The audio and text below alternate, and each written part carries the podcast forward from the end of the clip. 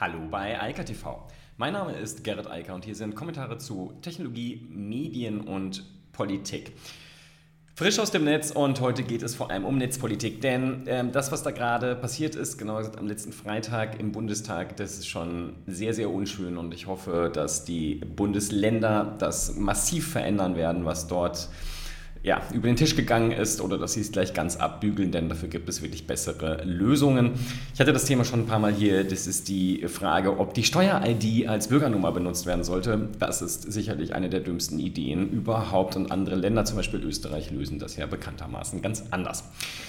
Außerdem gibt es nochmal um das Thema Apple und Facebook. Das wird uns wohl noch ein bisschen begleiten, denn die Sache, die Fronten sind verhärtet und die Sache eskaliert eher. Ähm, das ist halt so. Außerdem geht es um Facebook-Gruppen. Das ist ziemlich bitter, was das Wall Street Journal da aufgedeckt hat. Und dann geht es um meinen Lieblingsmessenger, Signal. Signal ähm, und genauer gesagt, wieso das eigentlich so sicher ist und auch nochmal im Detail erklärt. Das ist ein sehr, sehr schöner Artikel äh, in Golem. muss man sich mal anschauen, wenn man viele Dinge nicht versteht und warum das jetzt so toll sein soll. Ich werde nochmal ein paar Punkte rausgreifen, die ich persönlich für sehr bemerkenswert halte. Ja, aber erstmal zu den vernetzten Registern. Also erstmal vorab ganz grundsätzlich. Ich bin ein großer Fan davon, dass die deutschen Behörden, die Verwaltung äh, sich mal ein bisschen digitaler aufstellen. Das ähm, haben wir jetzt in den letzten zwölf Monaten gesehen, dass es an ganz vielen Stellen nicht der Fall ist. Ähm, Schulen, ähm, aber auch viele andere Bereiche, die einfach nicht äh, funktionieren. Gesundheitsämter, die mit Fax arbeiten. Also unschön. Und äh, das hat natürlich auch vielerlei Gründe. Also ganz klar meiner Meinung nach den fehlenden Willen, das überhaupt mal in Angriff zu nehmen. Aber auch das Problem, dass man zum Beispiel die verschiedenen Register, also die verschiedenen zum Beispiel Meldeämter, Finanzamt äh, etc. pp. einfach nicht so simpel abgleichen kann. Also man kann nicht zwischen den verschiedenen ähm, Datensätzen dort einfach mal Abfragen zu einer Person machen. Das ist alles kompliziert. Das hat aber auch Gründe und äh, die nennen sich, äh, dieser Grund heißt vor allem erstmal Datenschutz und äh, die Sicherheit des einzelnen Bürgers. Dass man das ändern muss, steht völlig außer Frage und wie gesagt, andere Länder gehen da ja auch mit, also schon seit Jahren sinnvoll voran. Österreich zum Beispiel so hier im direkten Umfeld und da hätte man sich ja eigentlich ähm, so ein bisschen dran orientieren können, aber wir erfinden ja gerne das Rad neu und machen es dann gruselig ähm, und hinkend. Jedenfalls hat der Bundestag jetzt beschlossen, tatsächlich, hatte ihr schon ein paar Mal darüber gesprochen, dass die Steuer-ID diese Bürgernummer werden soll, um dann über alle Register hinweg den einzelnen Bürger identifizieren zu können. Dass das keine gute Idee sein kann, sollte eigentlich schon jedem sofort auffallen, denn hier wird ja eine Nummer benutzt, die schon vorhanden ist. Das klingt zwar erstmal, als wäre das äh, total einfach, sinnvoll und logisch, das so zu machen, aber damit hängt man jetzt schon mal eine der Kerninformationen, nämlich die Steuerauskunft direkt an plötzlich alle anderen, wie Meldeauskunft, Kfz etc., was miteinander erstmal gar nichts zu tun hat. Und man erhöht somit das Risiko, dass dort Daten zugänglich werden, die man gar nicht zugänglich machen möchte. Und da müssen wir einfach auch uns mal wirklich ehrlich machen. Also es wird ja immer bei Datenschutz wird immer von, davon geredet, ja, da kommen dann die Hacker und die greifen dann an und ja, das wird auch passieren. Das ist natürlich logischerweise so, da wo viele Daten zusammengefasst werden oder standardisiert über eine Nummer dann irgendwie zugänglich werden, wird natürlich das Ziel immer größer und interessanter für Leute von außen. Aber noch viel wichtiger ist, die Leute, die in den Ämtern sitzen, die haben auf einmal Zugriff auf Daten, die sie so nicht bekommen sollten. Und da muss der Schutzmechanismus greifen. Das ist nämlich die, genau die Frage. Heute muss das ja in so im Rahmen einer Behördenauskunft, da muss das erstmal beantragt werden. Und das dauert dann alles. Das hat manchmal für den Kunden, also den Bürger, mich zum Beispiel, unschöne äh, Ergebnisse, weil dann Sachen, wo man denkt, warum geht es nicht schneller, einfach lange dauern, weil man halt eben nicht kurz mal im Rechner nachschauen kann, wie das denn in den anderen Datensätzen an einem, bei einer anderen Behörde so aussieht. Und deshalb ist es richtig, dafür zu sorgen, dass man eine Verständigung dieser Datensätze herstellt. Aber dabei muss man halt dafür sorgen, dass nicht jedermann jederzeit auf alle Daten zugreifen kann. Diese Verfahren, die Sie sich jetzt im Moment ausgedacht haben, sind nicht ausreichend. Das sagen alle, die sich mit dem Thema auskennen. Hier verlinkt ein schöner Artikel von Heise, äh, dann aber auch noch ein Artikel bei Golem. Kann man sich einfach mal durchlesen. Und ähm, da draußen im Netz gibt es noch viel mehr Informationen auch zu dem technischen Hintergrund. Und nochmal, was mich so beunruhigt ist, dass hier ziemlich offensichtlich die Verfassung einfach mal ignoriert wird. Und das ist immer ein Zeichen, dass irgendwas nicht in Ordnung ist. Und das Schlimme an der Sache ist, wenn jetzt Unternehmen anfangen, auf dieser Basis für Behörden irgendwelche Software zu entwickeln, werden die sich einfach schwer wundern, denn irgendwann wird das Verfassungsgericht kommen und sagen, nee, das geht so aber nicht, was ihr da macht, denn das hat aus diesen und diesen Gründen üble grundrechtlich problematische Auswirkungen und die wollen wir nicht. Und es ist so absehbar hier, dass ich mich frage, wie das überhaupt passieren kann. Also warum immer diese handwerklich falschen Gesetze erlassen werden, die zwangsläufig in Karlsruhe landen. Also warum tut man das? Also das macht doch auch keinen Spaß, wenn man so ein Gesetz erlässt und dann wird es hinterher wieder kassiert. Und das schon sozusagen wissentlich. Meine Hoffnung ist jetzt, dass der Bundesrat, denn der muss das erstmal noch absegnen, dass der sagt, nee, nee, so aber nicht, das ist offensichtlich verfassungswidrig und wir lassen das erstmal so und werden das erstmal ein bisschen verändern. Und ich hoffe, dass dann klügere Ideen mit da reinkommen. Ich kann nochmal das Hashtag Österreich, ja, da könnte man sich vielleicht mal mit beschäftigen, wie das dort gelöst ist. Aber auch andere Länder haben längst sehr kluge Verfahren entwickelt, wie man Datenbanken verbinden kann, ohne dass äh, damit da zum Beispiel schon eine Steueridentifikationsnummer benutzt wird, die ja schon an sich spricht. Ja? Also das ist schon das Problem. Kann man einfach eine neue, eine Metaebene schaffen mit einer neuen Nummer und das dann klug so vernetzen, dass, dass die Privatsphäre des Einzelnen nicht verletzt wird. Das ist das, was ich mir wünsche und wie gesagt, da gibt es ziemlich gute Verfahren, kann man sich anschauen. Österreich habe ich schon erwähnt, aber nochmal zur Sicherheit, die haben das ziemlich gut gemacht. Also da sollte man sich mal ein bisschen mit beschäftigen, dann wird es auch einfacher mit den Gesetzen in Deutschland. Dann gibt es zwei schöne Artikel im Wall Street Journal. Einmal nochmal zum Thema Apple und Facebook. Und das ist sehr lesenswert, einfach weil es nochmal die ganze Dimension aufrollt. Ich habe jetzt schon oft hier darüber gesprochen, die App Tracking Transparency ATT, die Apple da gerade lanciert die wahrscheinlich im März dann live gehen wird, die wird dafür sorgen, dass weder Facebook noch Google noch andere Werbetreibenden weiterhin uns einfach so durchs Netz verfolgen können, über alle Apps hinweg und dann personalisieren können, also sozusagen Profile für uns anlegen und uns entsprechende Werbung äh, ausstrahlen können. Viele sagen, das ist mir egal. Ich sage, nee, das ist mir nicht egal. Das ist genau das, was ich nicht möchte. Ich habe gar nichts dagegen, dass Werbung personalisiert wird, aber da muss ich ja zustimmen. Und dann müssen die Unternehmen, die das gerne machen möchten, sich halt darum bemühen, dass ich da ein Interesse dran habe bei ihnen. Aber pauschal Daten abzugleichen mit Dritten und ähm, einfach dafür zu sorgen, dass überall Profile über mich angelegt werden, da habe ich was gegen. Nicht nur beim Staat, sondern auch bei Privatunternehmen. Nur übrigens auch nochmal zurück zu der Bürgernummer. Wenn der Staat sich über Facebook aufregt und dann sowas wie die Bürgernummer da äh, lanciert, da muss man schon sagen, Jungs und Mädels, also das, was Facebook da macht, ist ja Kindergarten gegen das, was ihr macht. Ihr verbindet dort sämtliche Daten, die essentiell sind für jeden einzelnen Bürger. Und ähm, dann regt ihr euch über Facebook auf, ehrlich? Also, nee, kümmert euch erstmal um euren eigenen Kram und löst das. Das ist nämlich echt problematisch. Aber zurück zu Apple und Facebook. Also, Apple will jetzt effektiv dafür sorgen, dass jeder Nutzer weiß, was die Apps machen, wie die Apps Daten an Dritte weitergeben, also personenbezogene Daten und dass der Nutzer sehr einfach sagen kann, nee, das möchte ich aber nicht. Und es gab da auch Umfragen, es steht hier auch drin, die Mehrzahl der Kunden, also der Nutzer, wird das nicht bestätigen. Die werden nicht sagen, nee, also über 60 Prozent sagen, das will ich nicht. Und ganz viele sagen, ich weiß noch nicht. Ähm, ich weiß noch nicht, klingt hier für mich ziemlich nach Nein, aber über 60 Prozent, die jetzt schon Nein sagen, da weiß Facebook auch, ähm, wo es langgehen wird. Und es gibt ja, wie gesagt, auch äh, gute Schätzungen, die sagen, so zwischen 7 und weit über 10 Prozent Umsatzeinbruch bedeutet das für Facebook vielleicht sogar noch mehr. Das wird man alles dann sehen, wenn das mal ausgerollt wird, irgendwann im März oder später im Frühjahr, heißt es im Moment bei Apple.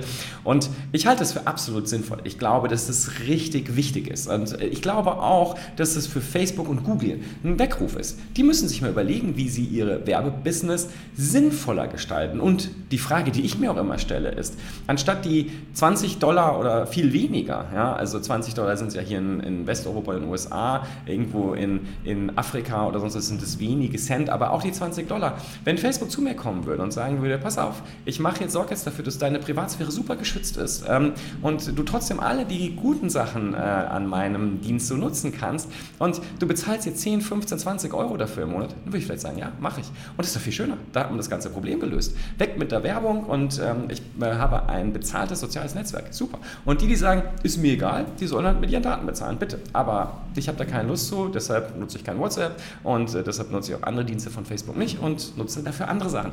Was für Facebook nicht klug ist, denn damit kann man mich darüber nicht erreichen werblich und dann hat man überhaupt nichts gewonnen. Und was Apple jetzt macht, geht dann noch einen Schritt weiter, weil sie halt auch das Tracking über Websites und andere Apps, was Facebook ja durch Drittentwickler macht, auch unterdrücken. Und das ist eine gute Sache. Und da kann sich Facebook jetzt noch so sehr aufregen und äh, da ein, auch noch ein Verfahren gegen Apple gehen. Das wird ihre Reputation da draußen eher senken, als dass sie irgendeinen Gewinn dazu haben, dadurch haben. Und es geht auch nochmal um Facebook bei dem Wall Street Journal. Und der Artikel ist wirklich lesenswert und sehr, sehr beunruhigend. Ähm, es gab Facebook-interne Studien zum Thema, wie werden eigentlich die Gruppen genutzt und was ist da denn eigentlich so los. Und die sind jetzt bekannt geworden, das Wall Street Journal hat das veröffentlicht. Und die sagen, 70 Prozent, und das musst du sich jetzt wirklich mal auf der Zunge zergehen lassen, 70 Prozent, also mehr als zwei Drittel aller Gruppen, da dreht es sich hauptsächlich um falsche Informationen, Hass, Gewalt und genau das, wo Facebook sagt, das findet bei uns ja gar nicht statt oder nur ganz wenig und es ist äh, äh alles nicht so wichtig. Und diese Informationen lagen Facebook schon vor der US-Wahl vor. Sie wussten also auch schon vor dem Sturm des Kongresses, was da los ist und in diesen sogenannten Civic Groups, was da so diskutiert wird und was da los ist und wie sehr dort zu Gewalt etc. aufgerufen wird. Und sie haben nichts gemacht. Also sie hätten das ja wegmoderieren können, das zeigen sie im Moment, dass das geht. Und diese Nummer, da wird sich Facebook nicht so leicht rausfinden können, denn das ist äh, mega unangenehm. Sie haben immer gesagt, das wissen wir nicht. Also Dummheit und Nichtwissen schützt ja bekanntermaßen nicht vor Strafe, aber ähm, das war ja die Argumentation und ich glaube, aus der Nummer kommt Facebook im Moment nicht gut raus. Also das äh, sieht richtig bitterböse aus und die Gruppenfunktion, da wird sich äh, Facebook was so einfallen lassen müssen. Ich sage aber auch nochmal, nicht in Erinnerung an das Thema Signal und deren Gruppen, die halt extrem ende-zu-ende verschlüsselt sind, das ist ein globales Problem. Das hat nicht nur Facebook, das hat jeder Messenger, jedes soziale Netzwerk hat dieses Problem, diese Thematik der Content Moderation und jetzt natürlich so, wenn ich tatsächlich effektiv dafür sorge, dass ich als Dienstanbieter gar nicht weiß, was da passiert, dann ist es okay. Sobald ich aber weiß, was da passiert, dann habe ich ein echtes Problem und da muss ich mich drum kümmern, denn dann trifft mich irgendwann die Verantwortung und das wird hier für Facebook nicht schön werden, da bin ich mir ziemlich sicher. Und damit sind wir auch die, die Überleitung zu Signal geschafft. Das ist ein für alle Leute, die ähm, nicht dumm schwätzen wollen. Sagen wir es mal freundlich so rum. Ähm, und äh, beim Thema WhatsApp, Signal etc. komische Meinungen vertreten, die sollten sich diesen Artikel durchlesen. Warum es okay ist, dass Signal Google-Server nutzt. Das ist sehr erhellend, ein sehr, sehr, sehr langer, ausführlicher und guter Artikel, der beschreibt, was Signal da eigentlich macht und warum Signal von jedem, der sich mit Privatsphäre, Datenschutz etc. Äh, beschäftigt, als der Messenger bezeichnet wird. Und da geht es vor allem um ein Thema, was ja für viele Menschen wirklich schwierig ist und schwierig zu verstehen, worum es da eigentlich geht. Das ist die, sind die Metadaten. Denn, das wissen ja mittlerweile auch alle, Ende zu Ende verschlüsseln. Das kann zum Beispiel auch WhatsApp. Also ganz im Gegenteil. WhatsApp benutzt ja die Technologie von Signal, die hat WhatsApp lizenziert, also gekauft von Signal, von der ähm, Foundation, dadurch haben die auch Geld. Ähm, um es dann bei WhatsApp zu integrieren. Das heißt, die Nachrichten bei WhatsApp sind genauso Ende zu Ende verschlüsselt, nicht so weitgehend, aber immerhin wie bei Signal.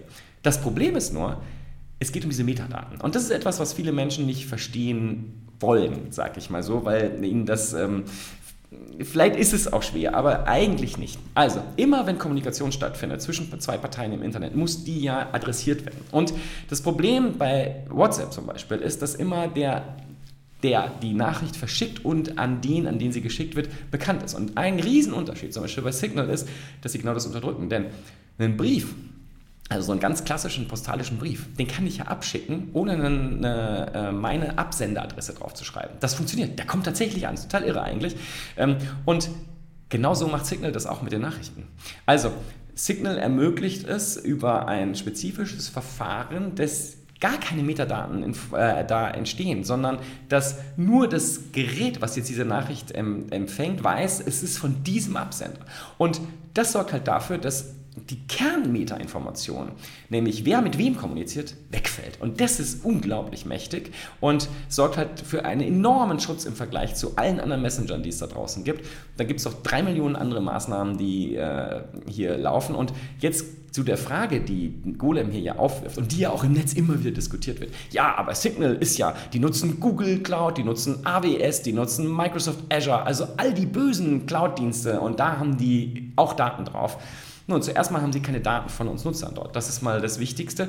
Ähm, das Einzige, was es gibt, ist das Telefonbuchverzeichnis sozusagen. Aber sobald halt tatsächlich Nachrichten ausgetauscht werden, sobald man an Gruppen teilnimmt, etc. pp., da arbeitet Signal nach dem Zero-Knowledge-Prinzip. Die wissen nicht, was dort passiert. Die wissen nicht, wer mit wem kommuniziert. Die wissen nicht, wer in den Gruppen ist. Die wissen nicht mal den Titel von irgendeiner Gruppe auf äh, Signal. Und Signal kann wirklich sagen, als Dienstanbieter oder als Infrastrukturanbieter letztlich, ich habe gar keine Ahnung. Ich weiß nicht, wer dort mit wem, wieso und worüber und warum überhaupt telefoniert, weil wir diese Daten nicht erheben. Es gibt keine Metadaten, die wir dort generieren. Und deshalb sind wir halt auch so sicher, weil es auch egal ist, ob das auf unserer Hardware läuft, also auf einer Serverinfrastruktur, die von Signal bereitgestellt würde, oder von Google, Microsoft, AWS. Und sie nutzen alle, damit sind sie natürlich sehr breit aufgestellt. Das macht die Situation natürlich noch viel schöner. Ähm, dann sind sie abgesichert gegen allerlei Angriffe. So, und der Riesenvorteil für uns Nutzer ist, keine Metadaten, keine Informationen beim äh, Anbieter, also bei Signal, aber auch nicht bei Dritten. Auch Dritte, wie diese Hosting Services, äh, also die Cloud, auch die können keine Rückschlüsse über die Kommunikation oder wer dort mit wem kommuniziert äh, ziehen. Die wissen nur, dass da Daten fließen, aber das war's. Und genau so muss es sein und das ist effektive Verschlüsselung, das ist effektiver Schutz der Privatsphäre. Und deshalb Wer sicher sein möchte und sicher kommunizieren möchte im Netz, und zwar in Text, Audio und Video, mittlerweile bis zu fünf Personen in der Videokonferenz, der benutzt Signal. So einfach ist es. Und der Umstieg ist mittlerweile leichter denn je, denn immer mehr Menschen switchen weg von WhatsApp und Signal ähm, wächst im Moment sehr, sehr, sehr schnell. Ich kann es immer wiederholen. Jeden Morgen kommen neue Kontakte von mir auf Signal und es freut mich jedes Mal, denn ähm, für mich ist das Thema jetzt langsam durch. Ich habe kaum noch Kontakte, die nicht auf Signal sind, ähm, zumindest keine relevanten und insofern.